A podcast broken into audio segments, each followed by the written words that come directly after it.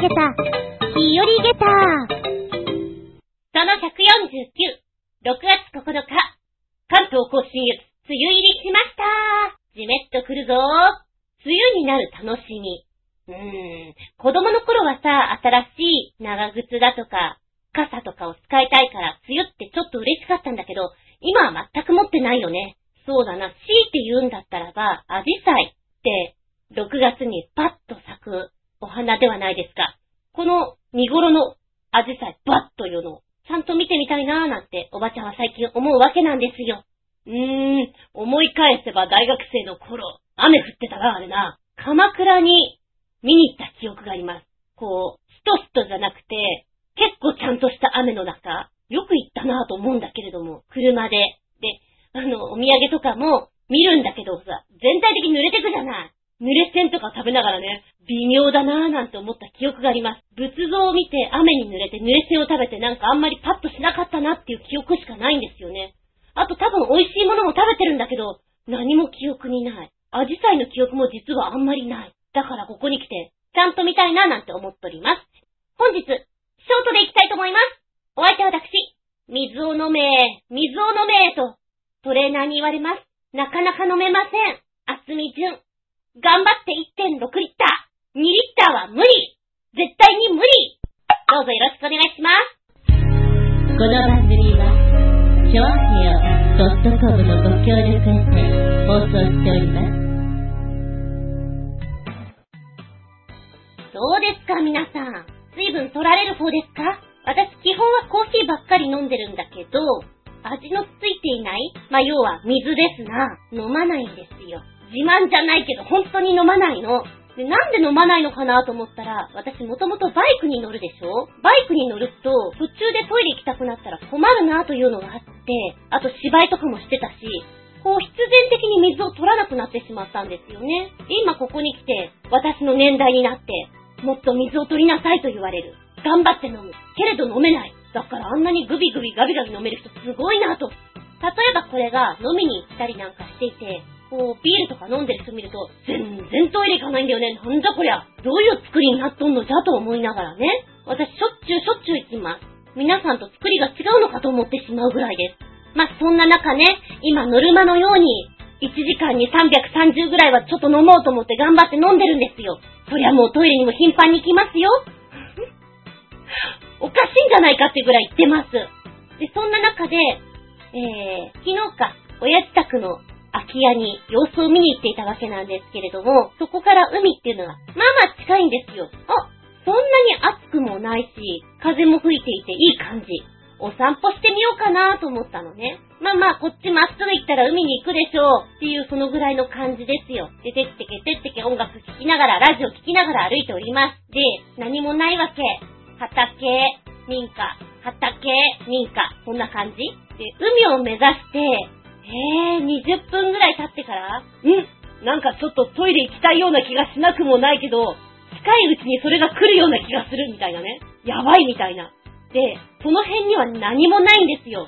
でもきっと、海に行ったら何かあるんじゃないかなと思って、うんとね、バイクで走ってる感覚だと、もうちょい歩いていけば、ホテルとかがいっぱいあるはずなんですよ。で、グラウンドとかあるから、そこまで行けばトイレの一つや二つあるんじゃなかろうかと。で、コンビニに関しては、結構遠くにあったなーって思いながらね、歩いてる。うーん、なんかもうこれはちょっと、下手したらその辺の茂みか？うーんとか思いながら、やばいなぁなんて思いながらてってけ、てってけ歩いて、まさか、こんなに究極的にトイレに行きたくなると思わなかったから、焦りましたね。で、ちらほらやっぱりね、民宿とかホテルとかそういうのが見えてきた。で、幸い土曜日だったし、お客さんもいっぱいいるだろうから、なんとか借りられるだろうと思っていたら、遠くにね、ピカーンローソン。ピカーンローソンがある。あそこまで行けば、あそこまで頑張れば、トイレだよ。頑張れ。頑張れ、つんこ。と思って、必死な思いで歩きました。結構ね、すごい形相だったんじゃないかと思います。本当はだからさ、こう、海辺？砂浜のところも歩いたりたかったんだけど、そんな余裕もなく、ちょろっと海の近くを砂浜をサクサクっと歩いて終了になってしまって、残念な結果のお散歩になってしまったんですけれども、なるほど。普段から水を飲まないとこうなるんだな。もうちょっと頑張ろうと言い聞かせた自分でございます。多分ね、子供の時の方がね、水分取ってたね。ご飯に味噌汁必ずついてたし、麦茶とかお茶を飲んでいた。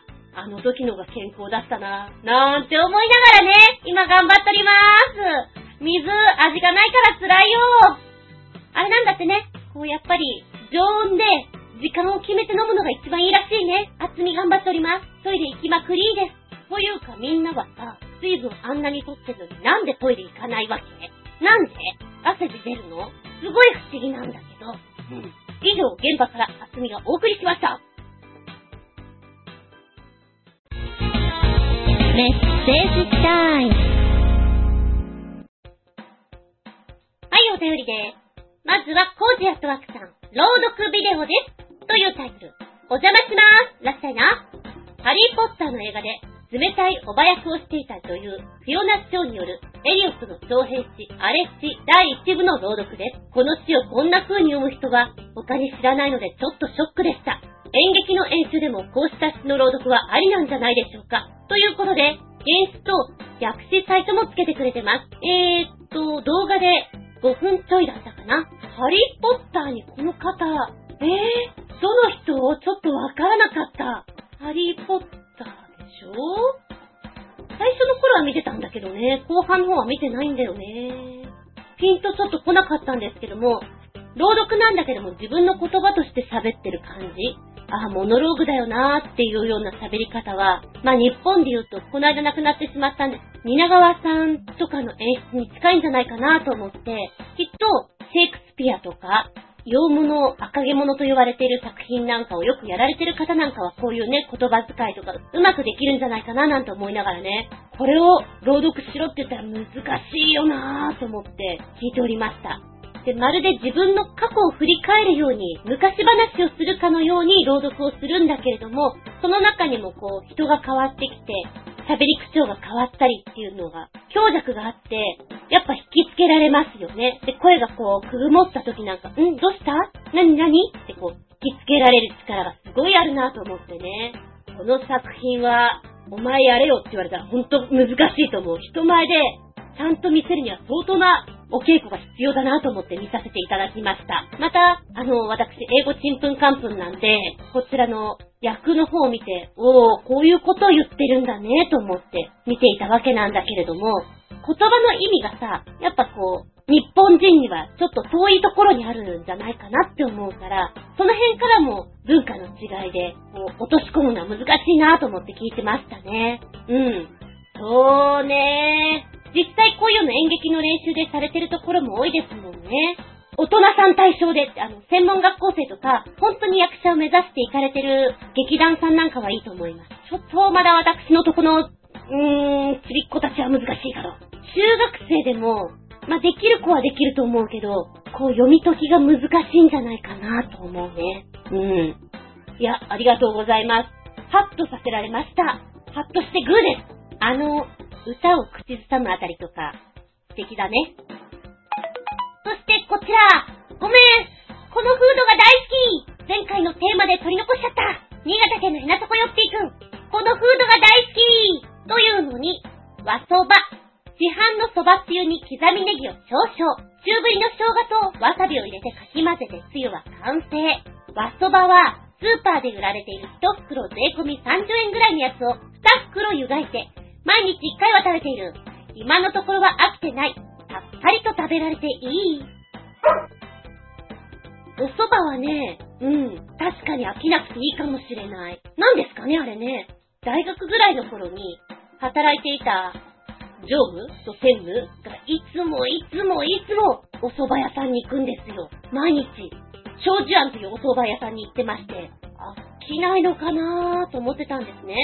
まあ、実際お蕎麦屋さんに行ったら、丼物もあるし、うどんもあるし、お蕎麦だけじゃないんだけれども、全体的なほら、味の方向性っていうのが、出汁の味っていうのかな、あるじゃないですか。飽きないもんかなと思って不思議だったんですよ。でも今、自分のこのおばちゃん年代になって、お蕎麦を食べるとする、あれ？明日も食べられるなって思っちゃうんだよね。お蕎麦ってすごいなって思う。うん。おいらは前に言ったかもしんないけど、半分ぐらいは普通に麺つゆで食べて、まあその中にわさびとか生姜も入ってるんですけれども、後半に入ってくると、ラー油を入れてやります。このラー油入りが最近ハマっていて、まだ食いてえなーっていう気分になります。邪道なんだろうけど。うちの姉はここにマヨネーズも入れちゃいます。マヨラーだから。これはどうかなーうーんって思いながら見てますけれど、お蕎麦はいいよね。この、この麺はとかちょっと私語れない。わからないな、きっと。なんかこう、喉越しとかも言うけど、よくわかんないかも。ありがとうございます。やべえ、お蕎麦食べたくなっちゃうよ。そして取り残してごめんよ。はい、じゃあもう一個。こちらは今週来たやつね。メッセージネタもないので、こんな全く意味不明なものが開発されたそうな、ウルトラパープリーンと断定して、差し支えないな、かっこ笑い。あんまり美味しすぎると指を舐めるんじゃなく、指にかぶりついちゃうかもよというので、ポチッと押すとですね、ん？っていうタイトル。フライドチキン味の食べられるマニキュアを、香港 KFC が開発、オリジナルとホットスパイシーの2色、だって。で、あの、ケンタッキーフライドチキンの、あそこで作ったんです。わけのわからないものを。なんかちょっと、どうしたっていう感じもしますよね。えー、香港のケンタッキーフライドチキンが食べられるマニキュアを開発したよという出だしなんですが、現在は一般発売はされてません。で、消費者にどの味のマニキュアを実際に販売してほしいかを SNS で意見を募集しているというところなんですね。で、年内には商品化するんじゃないかということなんですけれども、で、これはですね、今までケンタッキーフライドチキン香港が掲げていた、フィンガー、ウェキンズグッ指を舐めてしまうほどうまいぜをユニークな方法で表現したものなんだということなんですね。ちなみにこちらはフライドチキンに使われている実際、秘伝スパイスを生産しているという会社さんと考えたオリジナルとホットスパイシーという2色のマニキュアだそうなんですね。天然成分から作られていて、使用方法は通常のマニキュアのように爪に塗り、乾かした後舐めろと、ペロリと舐めろと書いてあります。おかしなものですね。まあ、フライドチキンの味さえしなければ、オリジナルっていうのは春にぴったりの色合いですよ、なんていう風にやっておりまして、この下にね、動画出てるんですよ。1分半ぐらいの、長えなと思いながらちょっと見ていたんだけれども、こう、このマニキュアを一応ね、手元をアピールしながらのヒューマンビートボックスに合わせながらのものなんですけれども、うーん、マニュ、マニキュアでこういう味って微妙？ちょっといらないかなと思うんだけど、面白いっちゃ面白いけどね。で、この動画の中で女の子がこう指をチパチパ舐めていくところがあるんですよ。うーん。決してこれはお行儀のいいもんじゃないですしね、なんて思いながら、ただ、こう、お友達と一緒にマニキュア買ってねえ、ねえ、これ面白いよって言って塗って、舐めて、以上だったらまあ、盛り上がりとしてはいいんじゃないですかって感じでしょうか。なんか、どこにポイント置いてるかよくわからないなと思いながら、うん、イベントなんだな、キャンペーンということでやってるんだったら、まあ、こんなもの作りましたで盛り上がって楽しんでもらえたら、それはそれでいいのかもねっていうところですかね。あー、でもさ、絶対にこう指を舐めたくなってしまうものってありますもんね。ケンタッキーはそうでもないんだけど、やっぱりスナック菓子なんかは、ポテチなんかは絶対舐めたくなるもんね。そうそう、ケンタッキーはね、あまりにもテラテラしてしまうので、舐めはしません。もう拭いた方が早いなと思うんで。岩塩のやつ食った？岩塩の。超うまいんだけど、トレーナーにやめなさいって言われたけど、あれは超うまいです。まだやってんだったら食べて。パリッパリのカリッカリでうまいからね。うん。そうね、こちらのマニキュア、なんかバカゲッターな感じもするけど、そうね、おかしなもの作ってるなぁとも思いながらも、おそらく、これに関わってる人は気分盛り上げったなんだろうなぁと思いながら、そうだなぁ、このマニキュアの発想っていうのが凄まじいなぁとか思うんだけれども、よくよく考えたら、アメリカのベーコンなんちゃらっていうのもいっぱいあったじゃん？あそこで見ると、あ、ありだなって、今思いました。はい。びっくりたまげた、げた 4.5! 指、テラテラよー。ありがとうございます。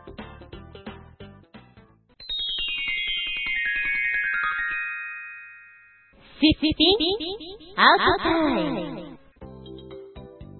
今回のお題は、My Favorite GAG ギャグということでござんす。ギャグというと最初にピンとくるのはやっぱり昭和の芸人さんたちとこまこまっとしたギャグ、音のフレーズから来るギャグなんていうのが思い出されるわけなんですけれども、知らず知らずにおばちゃん使ってるみたいなね。子供の頃からそういうのを真似っこするの好きでした。なんか知んないけど、坂上さんの飛びます飛びますなんか音が面白いじゃないですか。えー、ギャグじゃないのかな非常にキリヒーって言われも耳引っ張るやつ。なんかそういうのとか真似したくなっちゃうようなのは、すり込まれてる感じがします。もっと使ってあげたいな、そうすら思ってしまうぐらいもうだって、どうなんだろうな、ドリフターズのさ、イカリアさんのダメだこりゃ。あれも、再放送とかで見てる人もいるじゃないですか。で、知ってはいるけど、みたいな人もいれば、全くもう、加トちゃんぺって何？みたいな。そのぐらいの子もいるからさ、あーなんか、面白い人たちなのにもっと気づいてほしいなーなんていうふうに思いますね。なんかたまにメールとかでも使いたくなるもん。ウィーもう一丁負けに、ウィーとかね。やりたくなる。とりあえずお疲れ様の後に歯磨けよ。宿題やれよとかあの、加トちゃんのフレーズ使ってみたりしてね。うざい先生です、私は。あー、でも、なんだか知んないけど、すごく好きなのが、悔しいですブングルの、あの顔芸とかね、カッチカチやでゾックゾクするやろなんだろう、なんかあの雰囲気が好きなんだろうな、きっと。それでよく使ってます。本当に割と使ってるかもしれない。ま、かと思えばね、これすごく苦手だなってか、全く面白さがわからないなっていうのもあるしさ、世間では流行ってるけど、え、本当にこれ面白いって思っちゃうところもあるしね。ではここでお便りいきたいと思います。コージアットワークさん、テーマ、My Favorite GAG。お邪魔しまーす。ラッサイナー。好きというより、頭に残って面倒なギャグは、三谷幸喜の笑いの大学に出てきた、滑りネタ、猿股湿気でしょうか。劇中でも、それのどこが面白いんだと、検閲官に突っ込まれていました。全然面白くないのに、脳内でヘビロテされるのはたまりません。ああ、そういえば、サンガリアの古い CM で、国破れてサンガリアって言ってたのも頭にこびりつきました。うーん、実用的だったギャグは、閉店ガラガラくらいかなちなみに私が最近使ったギャグは、ゴールデンウィークに仕事を放り出して旅行に行ってしまったクライアントに言った、イヤーンバカウスです。これってどうなんでしょう？では、ということです。もう、三谷さん来た三谷さんネタは結構面白いのありそうですもんね。ただなんかあの、三谷さんの場合、シチュエーションの中で見せてくるから、なんかトータル的に面白いっていう感じがする。こうね。な、なんとなく言ってる場面は相当つくのよ。こう、言って滑ってる様っていうのくすりともしないあの感じあるよね。だけどそれが入ってきちゃうんでしょうん。めちゃくちゃ浮かぶ、わかりやすいなーっていう感じかな。サンガリアの古い CM。え ?1、2、サンガリア？の前になんかこんなのあったんだっけ？今見てきたよ、動画。えー、これ知らないかもしれない。微妙なこのなんかちょっとカニみたいなダンス。国破れてサンガリア。なんかあの、この CM が歴史を感じますな。昔の CM とか見てるとちょっと面白いよね。懐かしいみたいなね。はいはいはい。そして、実用的っていうことはよく使ってらっしゃるんでしょうか？閉店ガラガラ。どんな時に使うんですか？閉店ガラガラ。やっぱり、西の芸人さん、松竹でも吉本でも、自分の持ちネタをしっかり持ってる、言葉のネタがはっきりしてるから、使いたくなるの多いんじゃないかななんて思います。東に比べて。ん？ちなみにさあ、この、イヤーンバカンスって、誰ネタ？俺ネタ？知らないかも。まあ、俺ネタだったら知らないよね。うん。俺、俺ギャグかな。どうなんだろう。メッセージありがとうございます。そして、新潟県のひなたこよっぴーくん、マイフェイバレット GAG。僕ちゃんがよく使うパープリーンもギャグである。実は反対語のパーペキも使いたいのだが、それに値する人間が世の中には一人も存在しないのだ。残念。ということで、まず、この、ギャグの言葉を解説してくれているところを教えてくれてるのですよ。えっと、ここではね、うーんと、今出ていた、パープリンもう音の響きが可愛いよね。パーなので、まるで脳がプリンを意味する、ひらがなで表現することもあると。他に、バカ、アホを意味する言葉とし、激バカ、え？ポルノリ？などが生み出されたと。で、この反対語であります、パーペキ、パーフェクトで完璧を意味するそうで、これが決まるとパーフェキ光線が出るんだそうです。光線を出しては、当初 V サインだったが、後にウルトラマンのスペシウム光線と同じポーズになった。光線を受けた相手は、地方のような顔になり、よだれを垂らすと。ほうほうほう。そして、ついでにもう一個乗ってるからこれも言っとくね。あーっと、転んだ時に使う言葉、すべてグビビという音ですね。ギャグでずっこける時の音。やべ、今違うもの思い出した。すべてグビビとは主に中学生で多用されまして、ギャグでずっこけるとき、スライディングするように飛び出して舌が切れ血が出る、お坊ちゃまくんがヒットしたときに出てきたギャグだそうで、スベベグビリーとして復活したのだそうです。こちら東大一直線のギャグということなんですかね。へー。今ね、思い出した関連物として、ゲロゲロ。えいつ？中学の時の先生かな？私なんかちょっとね、焦った時とかゲロゲロって言っちゃうのよね。若い先生だったんですよ。24、5じゃないのかな？大学出て、ちょっとしたぐらいの英語の先生だったんだけども、なんかこう、ふとした時、ゲロゲロとか言うのって、なんかちょっと恥ずかしいと思うんだよね、なんていうの、今ちょっと思い出しちゃった。昭和だよね、このゲロゲロとか言うのも。もう、擬音系で言ったらギャグ物多いだろうね。漫画なんかのネタはさ、アベシーとかもそうでしょグワシーとかもそうなんでしょまあ、使ってる人は聞いたことないですけども、まあまあ、せいぜい冗談で、ヒデブーとかは子供の頃によく言ってる人を見ました。お前はもう死んでいる。って言ってる人をよく見ました。まあ大人になってからギャグで こう、部活とかで筋肉痛になっている時に、自分に対して、俺の筋肉はもう死んでいる。というのはよくやってましたけどね。えええー、と、メッセージの続きね。僕ちゃんは漫画本とか一切買わないが、東大一直線と東大快進撃だけは全巻なぜか持っている。これだけでは面白くないので、僕ちゃんが大好きな漫才とコントのネタでも見るでっちゅー。4本つけてくれているそしてその後に、あの傑作ギャグの回が見当たらないのでこれ。ということでもう一本つけてくれてます。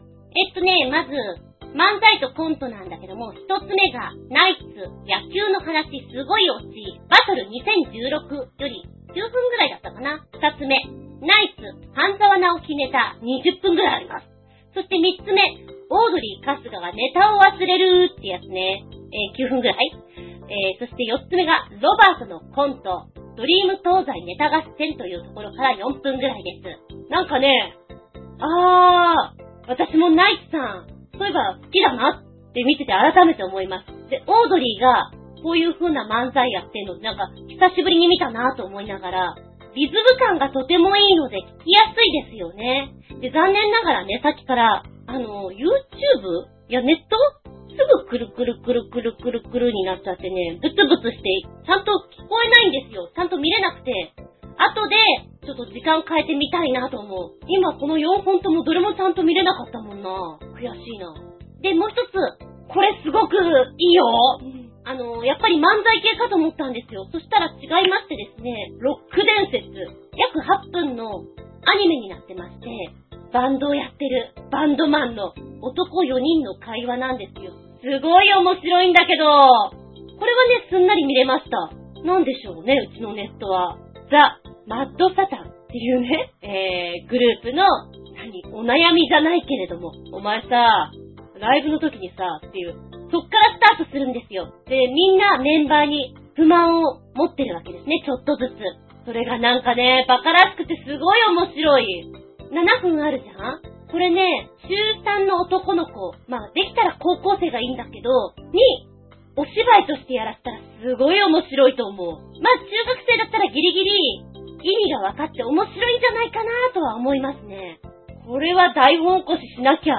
私が気に入りましたのは、ドラムの家族がですね、最前列にいつもご招待されていて、ノリが悪いという、微妙な揺れをお年寄り二人がされてるという、そこが面白いなと思ってみたりして、いやいやいや、これ見るべきですよ。おすすめです。なんかね、今ここでご紹介するのがもったいないくらい、いいですよ。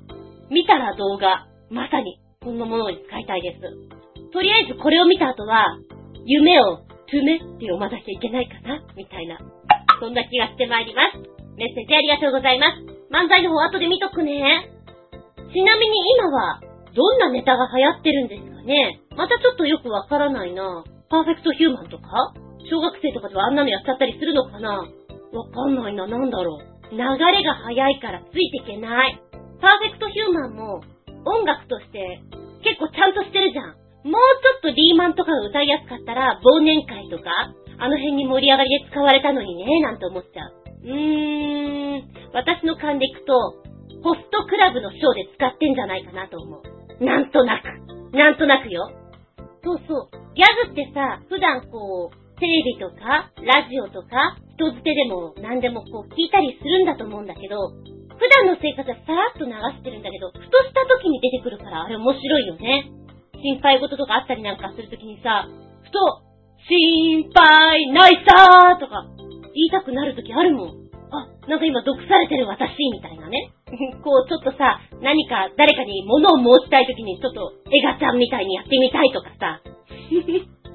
なんかそんなのとかあったりして、だから、昭和のコミックバンドの人たちが作ったようなフレーズだったり、植木仁さんでも、花はじめさんでも、結構名言が多いじゃないですか。テレビもこぞって力を入れて、そういう番組とかで必ずフレーズを使わせていたから、心に染み込んでくるよね。ギャグとして。ゆとりがある感じがして、いいなと思います。ユーモラス。うん。ギャグはいいよ。そういうの大事にするべきだなと思う。馬鹿らしいなと思わないで、それに乗っかれる余裕っていうのは、ちょいと必要なんじゃないかななんて思ったりしますな。はい。で、この GAG が豊かであればあるほど、ギャグというものがたくさんあって、残らないものもあるだろうし、残るものっていうのはすごいと思うよ。でもそういうのがいっぱいあるっていうのは、あ、平和なんだなってすごく思いますね。で、ちゃんとそういうのが脳の中にインプットされてる？ふとした時に出てくるっていうのは、面白いもんだなぁなんて思っております。もしかしたらあなたも、知らず知らずのうちに、GAG、心で、つぶやいたりしてるかもしれませんね。いえ、いいんですよ。そのまま口から喋っていただいても、親父ギャグーとか言われるかもしれないけど、それはそれで面白いと思うんだな。ってな感じで、本日は、マイフェイバリット GAG でお話ししました。うん。ちょっと好きだったのが、ニーブラーってやつ。ダンソン。にゃーにゃにゃーにゃ。にゃーにゃにゃーにゃ。あ、何言ってるかよくわかんないんだけど、あの、鹿とか捕まえるあのネタ好き。ダンソン。わかる？わかるかな？あれはでも難しいネタだ。元気でソング、やる気でソング。元気でソング、やる気でソング、取り残し分よりメッセージ。新潟県のひなとこよっぴーくん。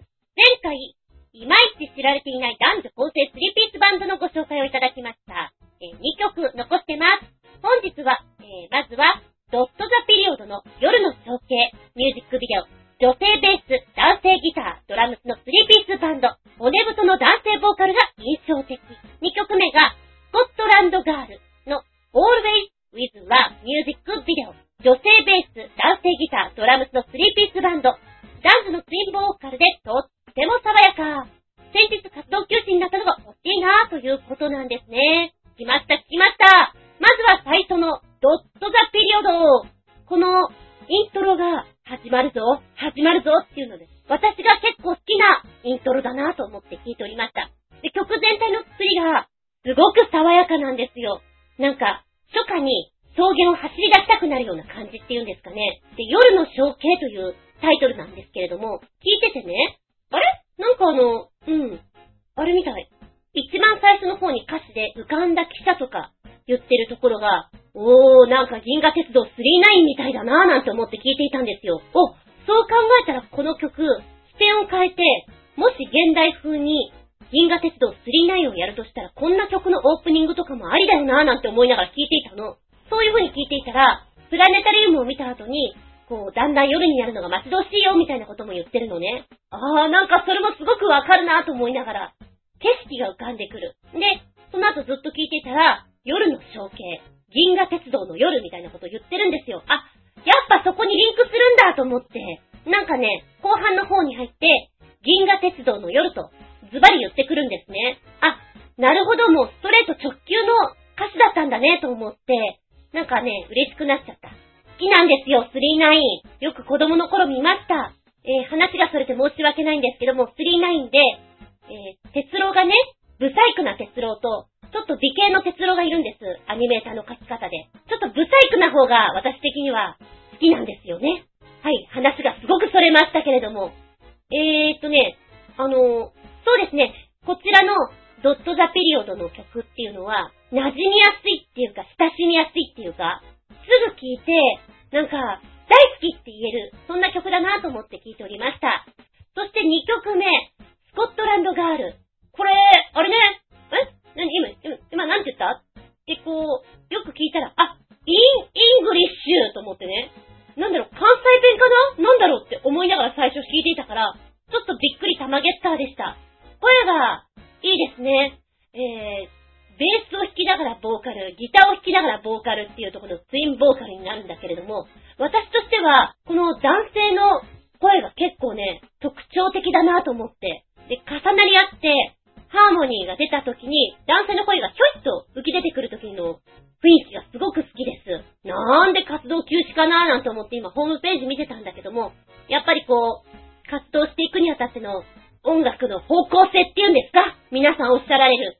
あれがやっぱり食い違ってきたみたいですね。うーん、残念だなと思いながらも、それぞれ皆さんのご活躍を楽しみにしております。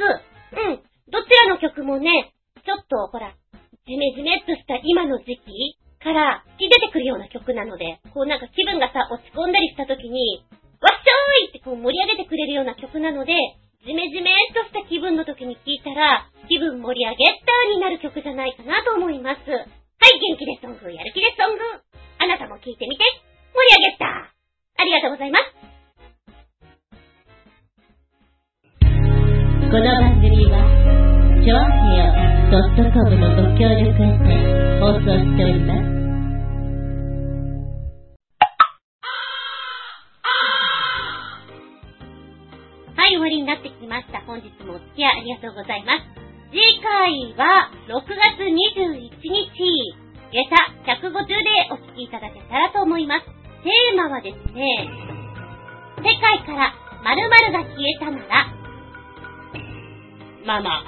映画というか、あの原作のところからちょっともじっておりますよ。世界から猫が消えたならのお話の中では、主人公が余命がもうないんですよね。死んでしまう。一日生きるためには世界から何かを一つ消さなければいけない。それは適当なものではなく必要と思われるもの、思い出だったり、時間だったり、そういったなんか大事なものを消していくことによって、あなたの寿命を一日伸ばしましょうという、そういうお話みたいなんですよ。途中まで見ましたけど、もうタイトルからして私読めないんじゃんと思ってね。猫は消えちゃダメだよ消えちゃダメだよえー、っと、まあまあ、今日常でいろんなものを使って便利だなと思いますよね。テレビ、携帯、パソコン、うん、炊飯器、もういろんなものが便利だと思うんですけど、何か一つなくなってしまうじゃあ例えば、あなたにはどこかすごい痛みがあるとしましょう。膝が痛い、腰が痛い、お腹が痛い、頭が痛い。もうずっとそれが痛いんですよ。命というと重くなってしまうので、その痛みに対して、それを取るために何か今日常で使ってる生活必需品それを一つ消すことによってその痛みを取ってあげましょうと言われます。あなたは何を消しますか？世界から〇〇が消えたならどうしますか？何にしますか？そんなお話をしていきたいと思う。最近映画見てないなぁ。これはきっと感動できる映画なんだろうなと思いながらも、かわいそすぎて見られません。そうだな。ちょっと見たかったなと思ったのがもう終わっちゃったよね、きっと。アイアムヒーローあれは、あの、日本版ゾンビ系でしょ？要は。みたいなと思いながら、最近ますます値段が高くなった気がするのは私だけでしょうか？だから、もうちょっと待てばテレビでやるよね。もうちょっと待てば DVD と思うと、かなくなってしまいます。なんかそれも寂しい話です。おいらが子供の頃は、2本立てとかやっててよ。小汚い売店でよ。ポップコーンじゃなくてポテチかなんかを買ってパリパリ食べてた記憶があります。決して綺麗な映画館ではございませんでした。あ、や、なんか話が逸れてしまったわ。まあ、テーマは、世界から〇〇が消えたならでいきたいと思います。お便りは、調和平ホームページ、お便りフォームの方から送っていただきますか、じゃなければ、パーソナリティブログの方に、コメントを残してください。あー、ごめん、でも最近載せたり載せられなかったりが多かったので、あのー、調和のホームページから言っていただくと、確かです。で、私のブログの方、ずんこの独り言の方にもメールフォーム用意してございます。えー、同じく、録音やるよっていう時に、テーマ募集かけますので、こちらの方、私のブログの方にコメント残しても構いません。直接のメールアドレスもございます。全部小文字、geta アンダーバー zun アットマーク yahoo.co.jp geta アンダーバー zun アットマーク yahoo.co.jp こちらまでお願いしますね。では次回は6月21日、日付が変わるこの頃に、お相手私、今31に行くと、ダブルがトリプルになるよ。7月20日まで行かなきゃね。以上、あつみじゅんでした。夏という食べたいな見舞い、聞く舞い、話す舞い。ずんこの話も、もう、おしまい。バイバイキーさて、えー、前回お話をしました。バファリンの半分は優しさでできているほにゃららの半分は、元気でできてる。なんてなりましたよね。ちょっと私があれ気に入ってしまいましてですね、おまけの系で振ってみた、なんか面白い言葉できるかなということでですね、新潟県のヘナチョコヨッピーくん、バファリンの半分は優しさでできてる、みたいな。じゃあ、これ、NGT48 の半分は、新潟愛でできている。ほとんど貴重な26人バージョン。で、もう一つつけてくれてるのが二つ目。世の中のパープリン野郎の半分は、ウルトラパープリンで占めている。自分も含め、もう手の施しようがないくらいのパープリンばっかりなんだよかわいそうに、かっこ笑い。えっと、一発目の NGT48 の半分は新潟愛でできてる。もっともだ地域から生み出したアイドルたち地域でやっぱり盛り立てて応援していかなきゃいけないから、新潟の愛でできてるよ、それは。間違いない。そして、二つ目の世の中のパープリン野郎は？そうねそれこそパーペキ野郎ばっかりだとつまんないんじゃないかな。ギスギスしそう。きっと、パープリン野郎たちがワイワイやってる方が、なんか生きてて楽しいんじゃないかななんて思っちゃうけどね。こう、ニュースとか見ていて、ほんと大丈夫かよっていうのいっぱいあるもんね。でも自分も置き換えたらすごく変なこといっぱいやってるだろうしさ。いや、いいと思うよ。うん。ありがとうございます。えーと、そして、コージーアットワークさんのこれは、それに当たるのかな？うん。あの、テーマの後に、こんな一文が、鉛筆の芯は何からできているの？なんでしょう。こう、小学生の問コーナーみたいなさ、雑誌の裏とかにこう出てそうな、純朴な質問っていうの？パッと見たときこれなんだろう？何の暗号だろうってちょっと思っちゃったんだけど、多分そうかなと思った。鉛筆の芯は何からできてるの？コージーアットワークくんからの質問ですみたいなね。なるほど。子供ってこういうの考えるよね。一瞬、ん？炭？炭でいいんだよね？って思いながらも、ちゃんとした答えが出せない大人です。パプリーンえー、わかりやすいのってよ。鉛筆の芯は何からできてるの？鉛筆の芯は黒鉛でできています。黒鉛というのは黒い鉛と書きますが、実は鉛ではなく炭の仲間です。この黒鉛は真っ黒で簡単に粉にすることができます。このことは鉛筆の芯を作るのにとても都合がいいのです。それに黒鉛は土の中から掘り出すことも、また工場でたくさん作ることもできます。つまり安くて大量生産が可能なのです。昔は掘り出した黒鉛をそのまま板の間に挟んで使っていました。これが最初の鉛筆で、その後新しい芯の作り方が発明され、今の鉛筆となっていったのです。その新しい芯の作り方ですが、まず黒鉛を粉にし、それに粘土を混ぜて焼き固めて作ります。この方法でやると、黒鉛と粘土の混ぜ方の割合を変えることによって、柔らかくて濃い芯ができたり、硬く薄い芯になったりします。HB や B、2B といった芯の硬さの違いはこのようにしてできるのですと。なんか懐かしいね。HB とか、B とか、2B とか、小学校1年の頃って 2B なんだよね。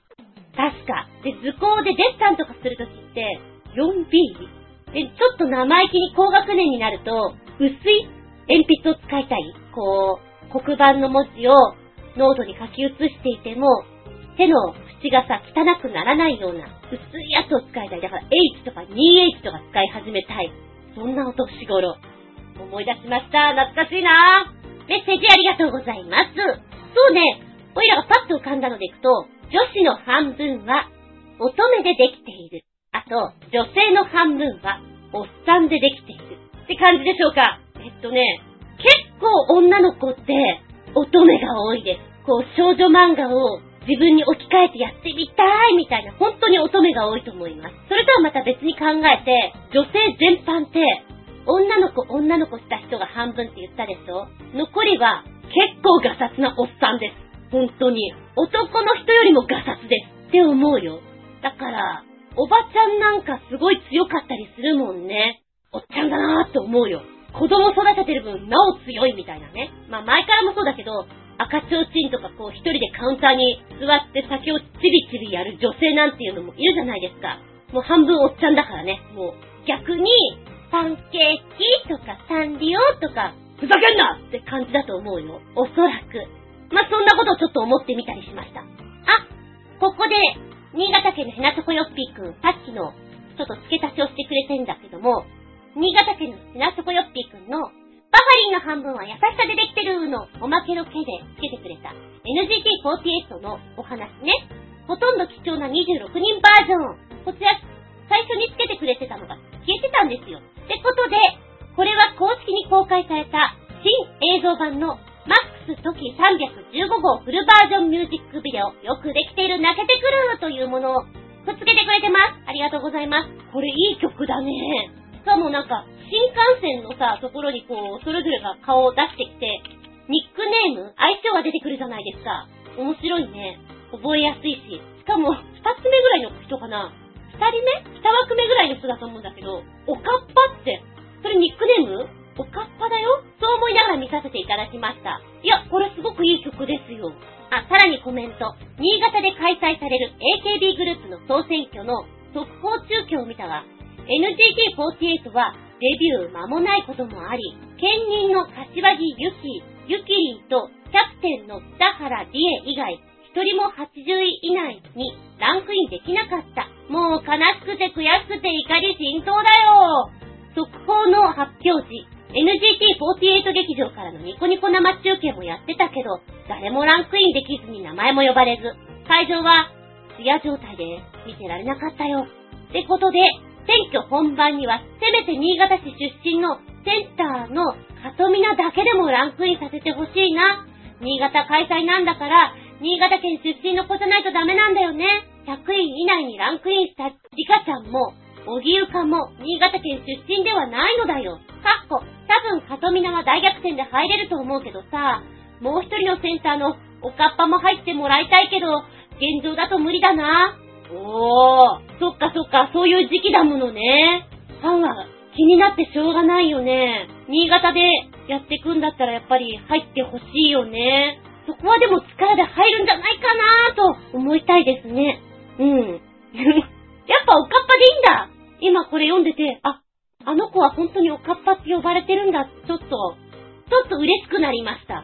あの子いい子だ。うん。私のことおかっぱって呼んでね、みたいな。そういうキャラなんだろうなと思うとなんか楽しいです。補足ありがとうございます。なんか、こう、ちょっと面白いこと言いたいなと思うけど、結構難しいよね、これね。